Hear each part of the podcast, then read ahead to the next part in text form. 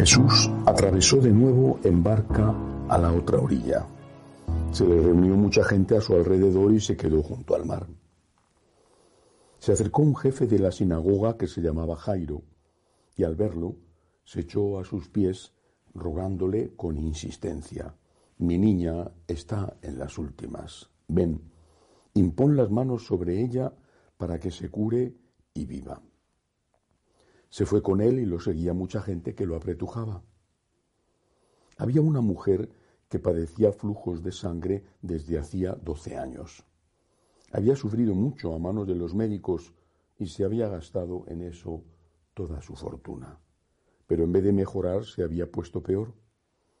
Oyó hablar de Jesús y acercándose por detrás entre la gente, le tocó el manto pensando, con solo tocarle el manto curaré. Inmediatamente se secó la fuente de sus hemorragias y notó que su cuerpo estaba curado. Jesús, notando que había salido fuerza de él, se volvió enseguida en medio de la gente y preguntaba, ¿quién me ha tocado el manto? Los discípulos le contestaban, ¿ves cómo te apretuja la gente y preguntas, ¿quién me ha tocado? Él seguía mirando alrededor para ver a la que había hecho esto. La mujer se acercó asustada y temblorosa al comprender lo que le había ocurrido. Se le echó a los pies y le confesó toda la verdad. Él le dice, hija, tu fe te ha salvado. Vete en paz y queda curada de tu enfermedad. Todavía estaba hablando cuando llegaron de casa del jefe de la sinagoga para decirle, tu hija se ha muerto ¿Para qué molestar más al maestro? Jesús alcanzó a oír lo que hablaban y le dijo al jefe de la sinagoga, no temas, basta que tengas fe.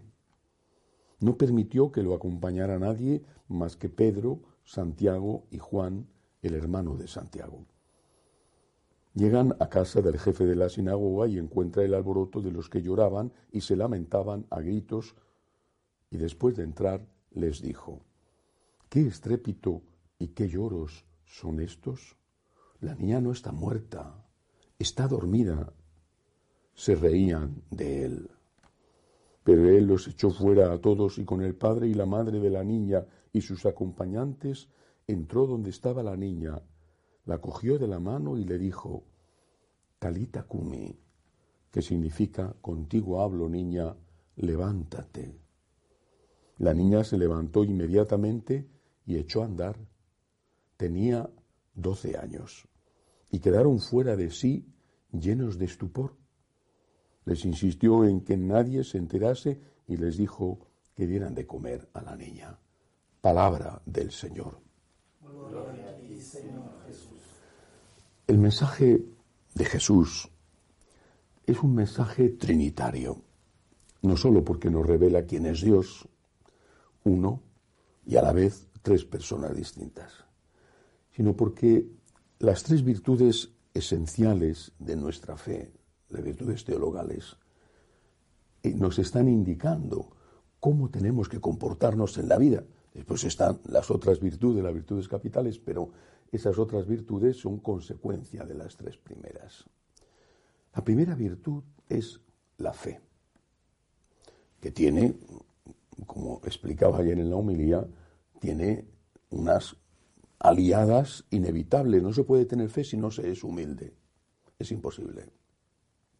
Y es imposible porque una persona que no es humilde considera que Él es Dios.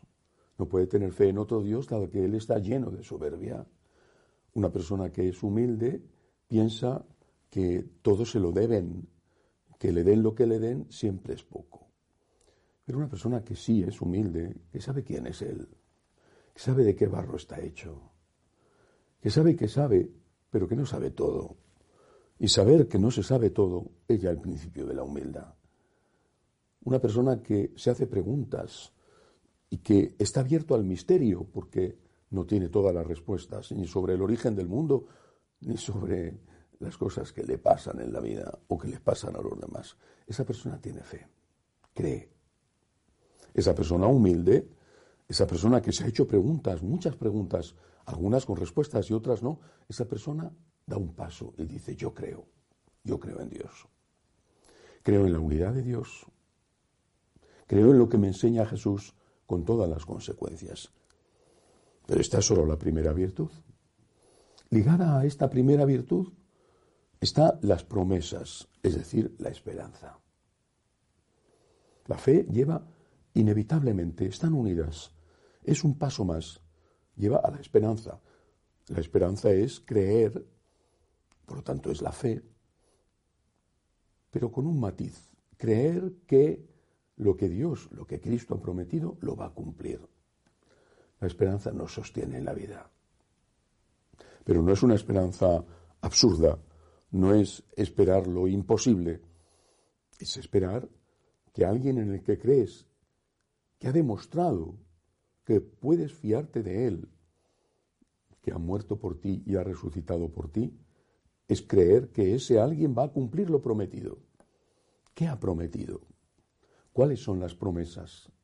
Porque algunos, quizá con fe inmadura o con poca formación, esperan en cosas que Jesús no ha prometido y luego desesperan, es decir, eh, tienen crisis de fe.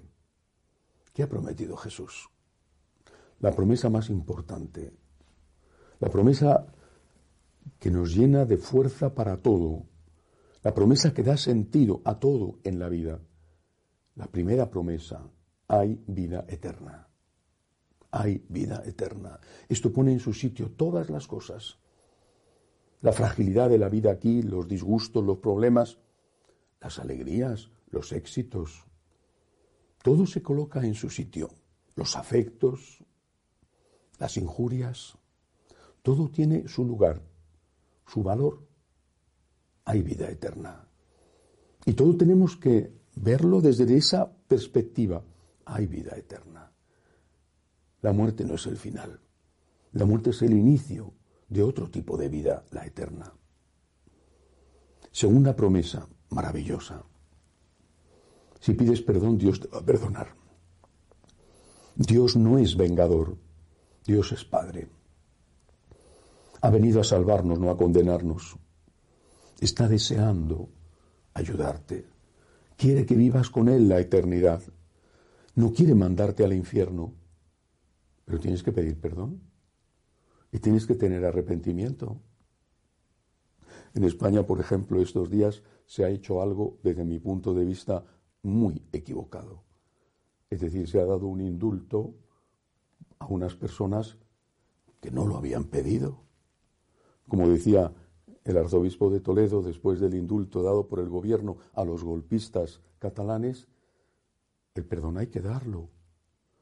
Es cristiano perdonar. Pero cuando la persona está arrepentida y tiene propósito de enmienda, pues igual Dios, mejor dicho, de Dios aprendemos. Dios quiere darnos el perdón. Es una gran promesa pero quiere darnos el perdón, está deseando hacerlo, y nosotros no lo recibimos si no estamos arrepentidos y no tenemos propósito de enmienda. La promesa es que te quiere dar el perdón, que está deseando hacerlo, pero tienes que estar arrepentido y tener propósito de enmienda. Tercera promesa, no estás solo en la vida. No solamente te dice Dios, hay vida eterna y te voy a perdonar cada vez que me pidas perdón, 70 veces 7 al día, si es necesario, con tal de que estés arrepentido y tengas propósito de enmienda. No solo eso, yo estoy contigo en las luchas de la vida, yo estoy contigo en tus sufrimientos, yo estoy contigo ayudándote a cargar la cruz. Y solo yo, nos dice Jesús, te puedo ayudar de verdad, en lo profundo, en lo importante, eso no significa que solo yo te pueda ayudar, pero en lo profundo, en lo importante, estás a solas, estás conmigo. Y esa tercera promesa la cumple el Señor siempre. Luego viene la tercera virtud, maravillosa, consecuencia. Es un error hablar de moral sin hablar de fe y de esperanza, porque hay un orden en las tres virtudes teologales. Creo en Jesús, me fío de Él, espero en Jesús, amo a Jesús. amo a Cristo, amo por amor a Cristo a los hombres, amo a Jesús. Y amo porque soy agradecido. Tengo fe porque soy humilde. Amo porque soy agradecido. Amo porque me doy cuenta de que Él me ha amado primero sin merecerlo yo. Amo, intento amar porque me doy cuenta de que me ha regalado el cielo, de que perdona mis pecados, de que me ayuda con los problemas. Agradezco y porque agradezco, amo. Las tres virtudes. Y esto aplicado al Evangelio de hoy. Sobre todo, me llama la atención eh, este milagro hecho sin ser consciente Jesús. Aquella mujer que en medio de las apreturas de los que estrujaban, dice el Evangelio, a Cristo, ella se acercó, le tocó con fe, con humildad y quedó curada. Solo Cristo puede curarte. Solo el Señor puede darte lo que necesitas. Dice el Evangelio que se había gastado toda su fortuna en médicos. Eso no significa que los médicos sean malos. Hacemos bien en ir al médico y siempre hacen una labor imprescindible y extraordinaria y se ha visto de una forma especial durante esta pandemia, no solo los médicos, sino el personal sanitario en general, muchos de los cuales han pagado hasta con la vida su sacrificio, su servicio. Pero la ciencia llega hasta donde llega.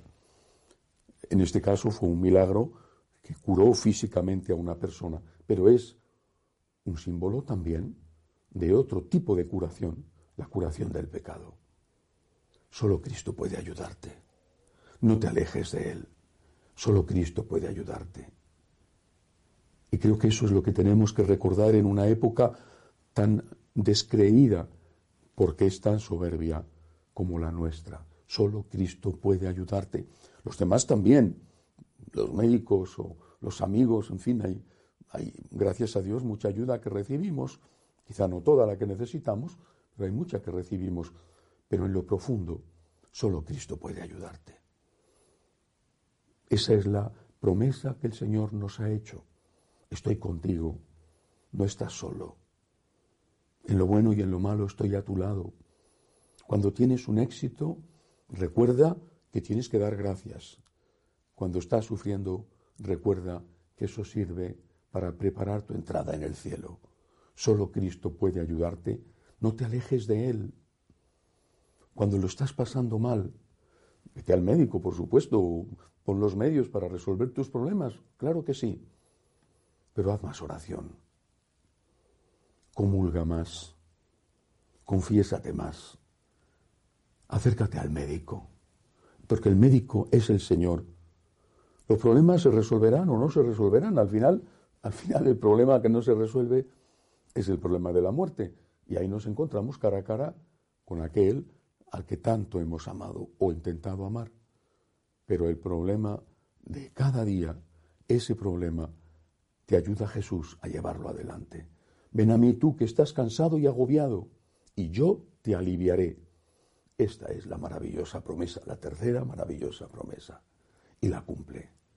Déjate querer, déjate ayudar por Jesús. Ven a mí, nos dice desde el sagrario, ven a mí, y yo te ayudaré. Déjate ayudar, déjate querer por Jesús es nuestra esperanza. Porque somos humildes y porque queremos serlo, tenemos fe. Esa fe nos lleva a tener esperanza de que aquí estamos de paso, de que Dios nos perdona y de que no estamos solos. Y esa fe y esa esperanza nos llevan a caer de rodillas dando gracias con el corazón y con las obras. Es decir, nos llevan a amar a Dios y por amor a Dios amar al prójimo. Que así sea.